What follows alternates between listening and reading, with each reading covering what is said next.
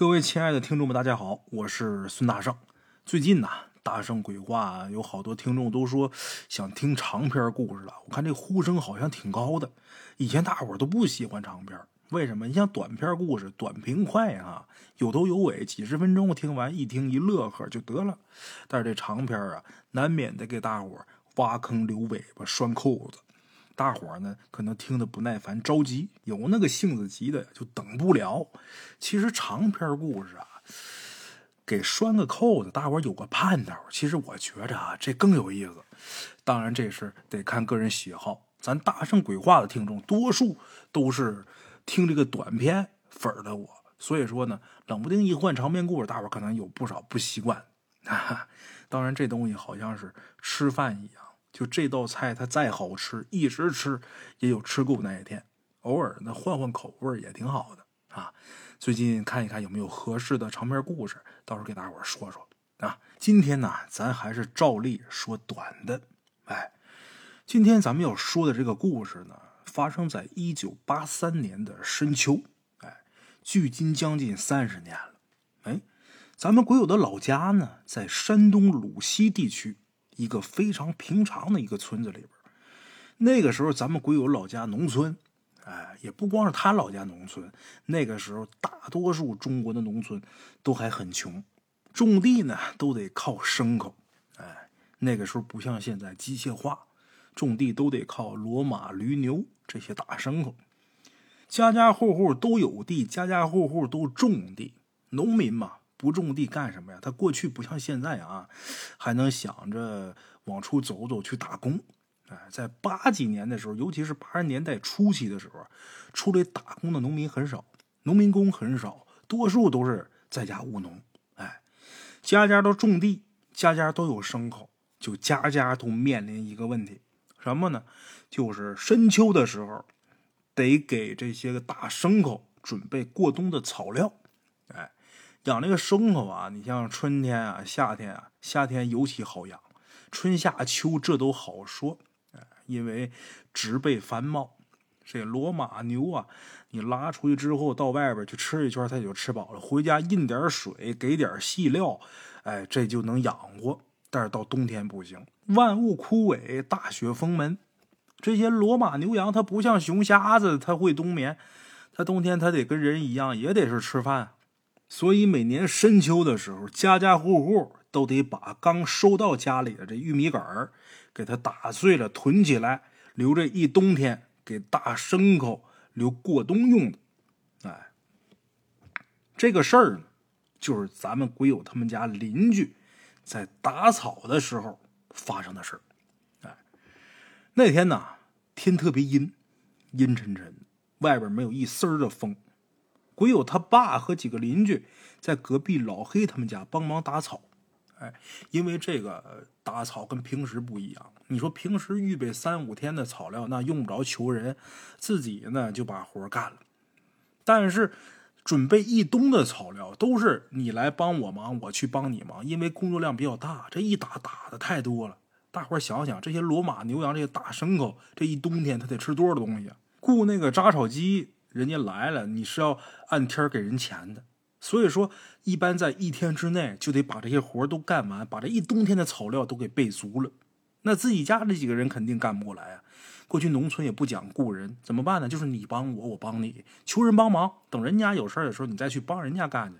给你家杂完草了，哎，到他家杂草的时候，你再去，都是这样。哎，那天就是鬼友他爸。还有几个邻居都在隔壁老黑他们家，给了他们家帮忙打草，忙活了一下午，在天快黑之前呢，终于是把这些活都干完了。然后呢，都各自回家去洗洗涮涮，洗涮完之后，又回到老黑他们家吃饭。这是为什么呢？规矩，不管说谁家有活，人家来帮忙，干完活之后，晚上都得给人家管一顿饭，管顿酒，这是人之常情。哎，山东地区的这个习俗啊、风俗啊，跟我们东北这边啊，基本上就一样，很像啊，不能说全一样吧，但是极其相似。因为东北人好多都是闯关东，从打山东过来的。哎，在我们东北也是这样，谁来帮你家干活，晚上管顿饭、管顿酒，这是人之常情。嗯，老黑他媳妇儿那时候啊，正怀着孕呢，六七个月的身孕。从下午开始啊，他就一直忙活着晚上这顿饭。下午把该准备的都准备好了，把这个菜呀该摘的都摘完，然后该洗的都洗干净，把肉什么都切好，都预备好。等天擦黑了，外边干完活了，他这边准备开始炒菜。哎，提前都预备好了，到时候一炒，热乎乎的端上桌，大伙一吃一喝酒。准备要炒菜的时候，发现没有葱，忘拔葱了。赶紧急急忙忙去自己家地头去挖葱去。山东的大葱尤其的好，哎，挖完葱往回走的时候，也不知道在想什么，往远处就看了看。他要不看呢，不要紧，这一看，好家伙，吓一跳。虽然说天擦黑了，他没看清楚别的，但是那忽闪忽闪那蓝火。他看得特别清楚，在空中飘着那么一团蓝色的火焰。老黑媳妇看见这个，当时吓得走不动了。可是地里边深秋晚上一个人没有，老黑他媳妇喊了几声也没人应。稳了稳心神，往家走。一路上偶尔回头看，那火苗一直跟着他，感觉一直在他身后。他离家也近，自己家这个园子离自己家这个住的房子远不哪儿去。没一会儿到家了，看着下午忙活的人都洗漱完，都回来坐他们家喝茶呢，这心才算是安下来，才踏实。他也没跟老黑说，因为老黑这会儿啊，招呼大家伙在那个喝茶抽烟呢。哎，赶紧干活吧，赶紧开锅做饭。老黑他媳妇做完饭以后，就感觉这身子不舒服，一直冒冷汗。然后跟大伙打了一声招呼，就躺着去了。大家伙都以为呀，他本身身怀有孕，有孕在身，忙活了一下午，肯定是累了。大伙也没多想。就这样，他回屋歇着。这一伙人呢，在这喝酒。那时候也没什么好酒，就是村头代销点打的散酒。一群人热热闹闹的，连吃再喝再聊。哎，慢慢的。吃饱喝得了，聊得差不多了，这人就慢慢散了。咱们鬼友他爸因为跟老黑的关系啊，两个人走的比较近，因为两家离得比较近啊。别人都散了，都走了，咱们鬼友他爸还没走。他跟老黑俩人呢，有一搭没一搭的，在那边喝边扯闲篇儿。哎，就这时候，老黑他媳妇儿不行了，怎么的呢？本来在隔壁屋里边躺着的老黑媳妇儿。突然间开始说胡话了，说是胡话又不是胡话，怎么的呢？从哪他媳妇儿嘴里边往出冒的声音，一直是一个男人的声音，一直在喊：“小葵呀，小葵你在哪儿啊？爹回来看你了，小葵呀，你来呀！”一直就这声在那喊，老黑跟鬼友他爸俩人听着隔壁屋里边这声音，吓懵了呀。到那儿一看，好嘛，本来已经七八分醉的俩人，这一身冷汗，酒都吓醒了。就看老黑他媳妇盖着好几层的被子，头上一直冒着热气，感觉就好像这人眼瞅着不行了似的。赶紧的吧，别磨叽了，赶紧找大夫。村里边就那么一个，也不能说是医生，略懂医术的一个赤脚医生。找来之后看了半天，也没说出个所以然来。仨老爷们儿抽着烟蹲地上商量，要不就送到乡卫生所去吧。一提这个，老黑赶紧的。左邻右舍去借钱，借拖拉机，准备往乡卫生所去送。鬼友他爸还有那赤脚医生，他俩呢，在老黑他们家看着他媳妇儿。老黑他媳妇儿呢，还在那儿一直喊：“小葵呀，小葵呀，你在哪儿啊？爹回来看你来啦！”好嘛，把鬼友他爸还有那赤脚医生俩人给吓的。鬼友他爸那时候岁数也不大，那赤脚医生岁数也不大，二十六七岁。这么俩小伙子，就听他媳妇儿在那儿用一个老头的声音在那儿喊小葵，你说那玩意儿多瘆人呐！害怕，害怕归害怕，但是呢，这声音却越听越耳熟。听了一会儿之后，那赤脚医生。哆哆嗦嗦的问咱们鬼友他父亲：“哎，我说，你听这声像不像村东头二爷爷那声音？是不是二爷爷附他身上了？二爷爷，这二爷爷他儿子刚好叫小葵。鬼友他爸还有赤脚医生，他俩听这声音真像二爷爷声音。”他俩就猜是不是老黑他媳妇下地去摘菜呀啥的，二爷爷把他给粘上了呢？因为二爷爷就埋在老黑他们家那菜地旁边的，什么事儿啊，他都不禁琢磨。鬼友他爸还有那赤脚医生俩人这一说，越来越坚定，就认为肯定是村东头二爷爷上身了。认定是这个事儿之后，俩人更他妈害怕了。你说这会儿不走吧，怕的不行。走吧，没人帮着看老黑他媳妇儿，万一出点什么事儿呢？万一出点什么要命的事儿呢？进退两难，怎么办呢？就在俩人心里边挣扎的时候，老黑回来了，借了点钱。可是啊，村里那唯一的拖拉机坏了。然后老黑告诉鬼友他爸和赤脚医生说：“不行，套上牛车去乡卫生所吧。”哎。就这时候，鬼友他爸和赤脚医生俩人把刚才聊的那事儿跟老黑说了一遍。仨人就商量说，要真是那么回事的话，送医院也没用啊。正在仨人一筹莫展的时候，这赤脚医生他媳妇儿来老黑他们家喊这赤脚医生回家。为什么？因为家里边有病人来找他看病。这赤脚医生的媳妇来了之后，一听说老黑媳妇这情况，人家赤脚医生这媳妇直接就说了：“那让我们家老头给隔壁村的那大仙说一声行吗？让他来给看一看呗，兴许能知道是怎么回事。”哎，话说这大仙呢，就是隔壁村的一个神婆，大家伙都管他叫姑姑。方圆十里之内，从老到小没有不知道他的。但是这个人啊，没有熟人介绍，请不来。所以说，这赤脚医生他媳妇才说让我们家老头跟那大仙说一声。这赤脚医生的媳妇儿，他父亲这老头跟这大仙他们俩相熟，哎，所以说人说这么一句话不犯病。老黑一想，这也是没办法的办法。这会儿已然是深更半夜了，如果要是去医院，那也得明天早上。先让隔壁村的大仙来看看也行。就这样。老黑呢，又把隔壁的三哥叫起来，让隔壁的三哥跟鬼友他父亲在家守着他媳妇儿。然后老黑呢，去代销点买了两瓶白酒和几包点心，骑着自行车驮上这赤脚医生的老丈人，就直奔隔壁村大仙家了。哎，一路无话，俩人一会儿就到了大仙家。敲开门之后，赤脚医生把他们家情况跟大仙说了一下。这大仙很肯定的说：“就是他们村东头的二爷爷回来了。”老黑一听这个，扑通就给大仙跪下了。一个大老爷们一边掉眼泪一边说：“姑姑，你得帮我这忙啊！我媳妇怀着孕呢，六七个月了，眼看着过完年就要生了。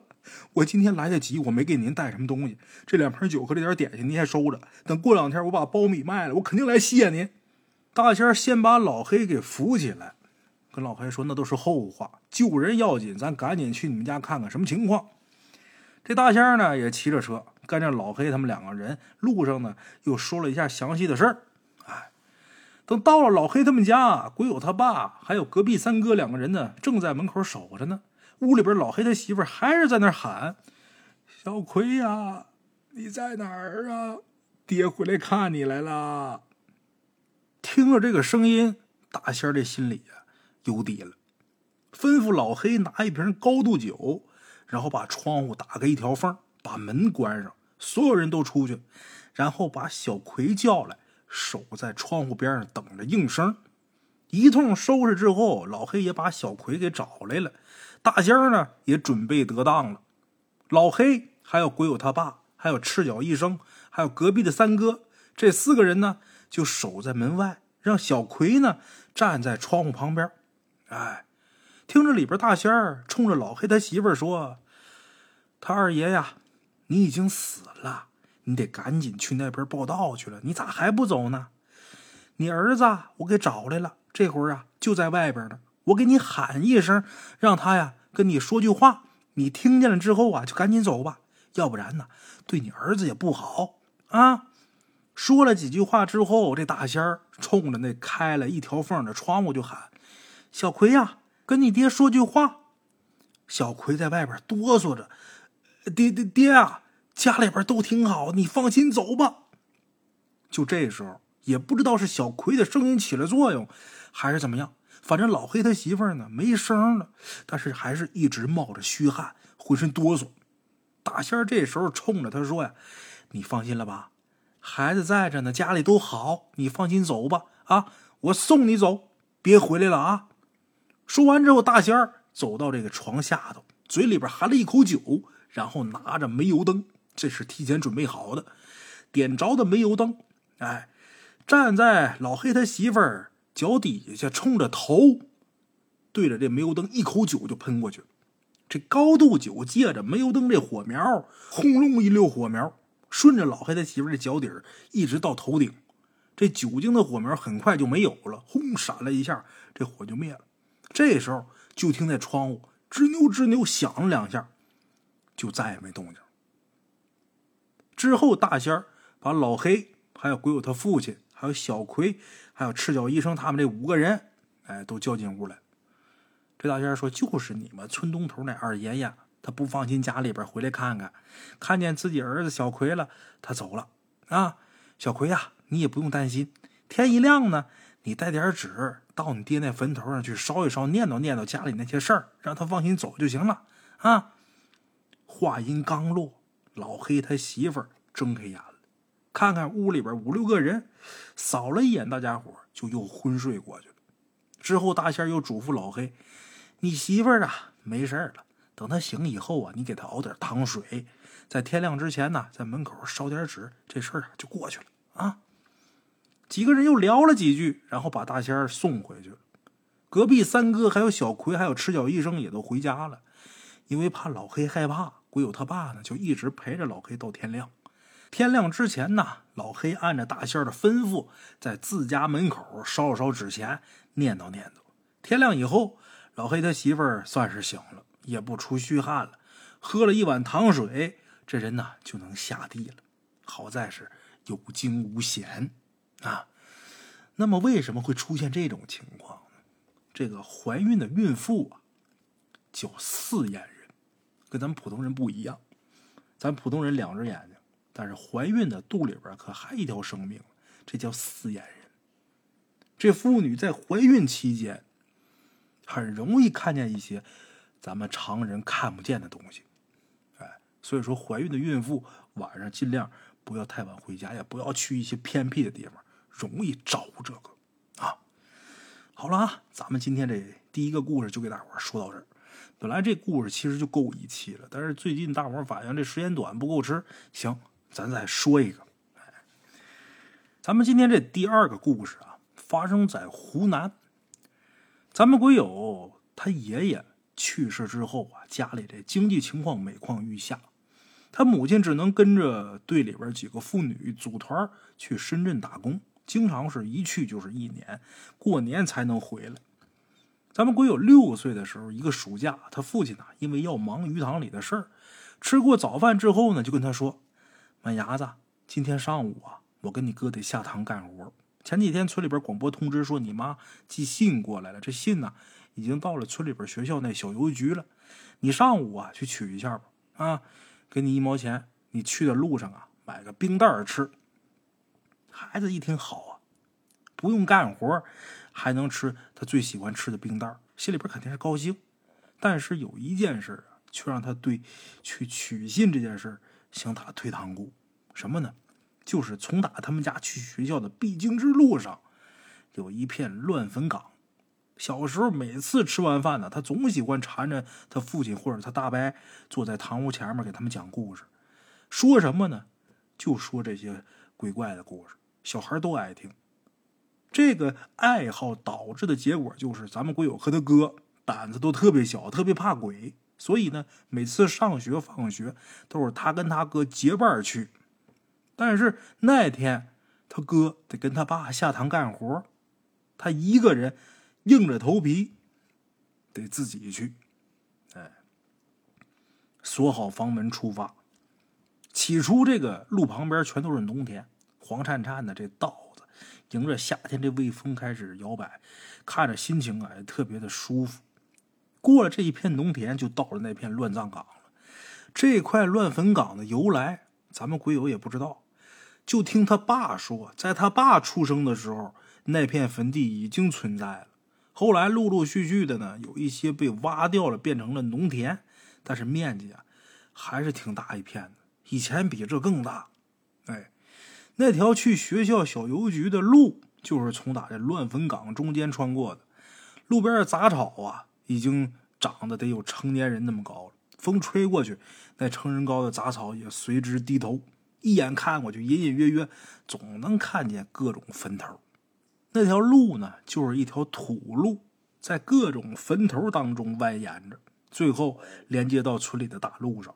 一路上，咱们鬼友心提到嗓子眼儿，走了大概得有十五分钟的时间，他都是一步一回头的看，总感觉有什么东西跟着他似的。幸好这一路无事。到了学校拿了信，他在这小卖部旁边买了一个冰袋这小卖部的罗爷爷跟咱们国友一直都非常熟，这罗爷爷是他们邻村的，他儿子承包了这个小卖部。这罗爷爷一直在这个小卖店里边帮忙，他每次买东西的时候，这罗爷爷啊都会多送他点但是不知道为什么，平常他觉得特别慈祥的这罗爷爷今天特别诡异，诡异的甚至有点让他害怕。哎，也没多想，小孩这心总是能被零食完全给占据了。兜里边装着信，手里边拿着一个冰袋一边吸着，一路小跑的往回赶。